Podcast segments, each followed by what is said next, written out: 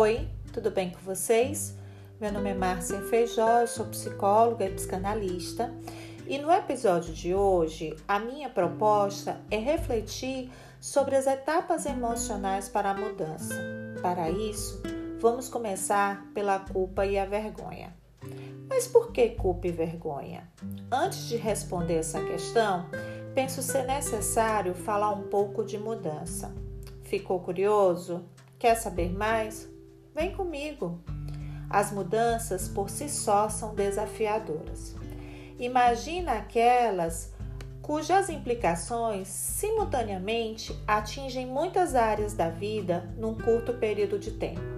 Podemos pensar em vários exemplos para ilustrar tais mudanças: divórcio, mudança geográfica, mudança de carreira, pandemia e a morte de um ente querido são alguns desses eventos capazes de gerar mudança.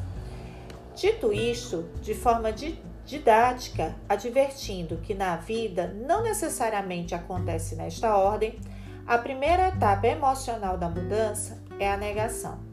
Negamos para dar conta, para que uma mudança demasiada brusca não afete nosso organismo e porque precisamos de um tempo para cair na real, para amortecer o baque e adiar, mesmo que por um tempo, a dor, os medos, as culpas e todas as outras implicações desse processo de mudança.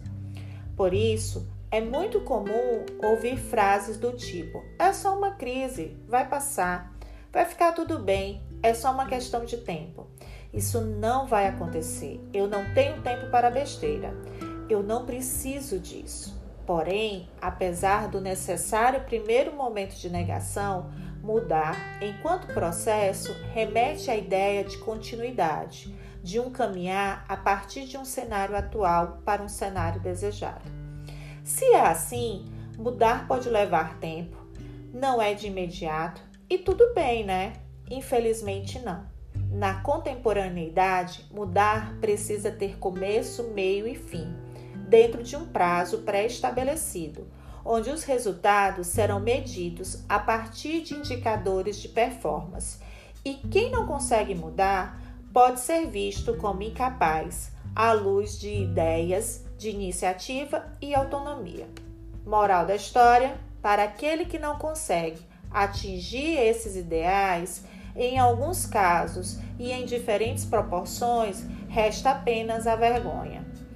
Sente-se vergonha de não ter esquecido o ex, alcançado o cargo ou o sucesso preconizado pelos amigos e familiares, e ou aquele corpo maravilhoso das modelos. Essa vergonha vem acompanhada da sensação de insuficiência e inadequação diante de um ideal de si mesmo, supostamente partilhado pelo grupo. Numa sociedade do imperativo da ação, a dimensão narcísica se enlaça à performance pessoal. A descontinuidade entre o que o sujeito é e o que deveria ser produz um colapso. Sem poder voltar ao passado e com o futuro bloqueado, o sujeito é tomado pelo sentimento de insuficiência acompanhado pela vergonha e, em alguns casos, deprime. A vontade de desaparecer une vergonha e depressão, afastando o deprimido cada vez mais daquilo que ele que dele se espera, a ação e exposição da intimidade. A vergonha é diretamente referida à autoestima e remete a uma autopercepção desvalorizada. Vamos ao exemplo. Alguém pode culpar uma mulher por ser violentada? Não, né? Então, por que, que a maioria das mulheres que sofrem violência sexual sentem-se envergonhadas e ocupadas? A culpa fala de erro. E algumas dessas mulheres se sentem erradas, Erradas porque usou uma roupa decotada ou bebeu demais. Lembrando que não é não. E nada justifica qualquer tipo de violência, mas pensando em uma crença distorcida, onde a culpa é da vítima, muitas mulheres buscam possíveis erros. A vergonha fala de algo difuso, de natureza enigmática, mas que causa muita angústia. Para dar conta dessa angústia, desse grande sofrimento, do qual não se sabe ou não se pode dizer, o envergonhado deseja ardentemente tomar chá de sumiço para que a falha que o envergonha não seja percebida.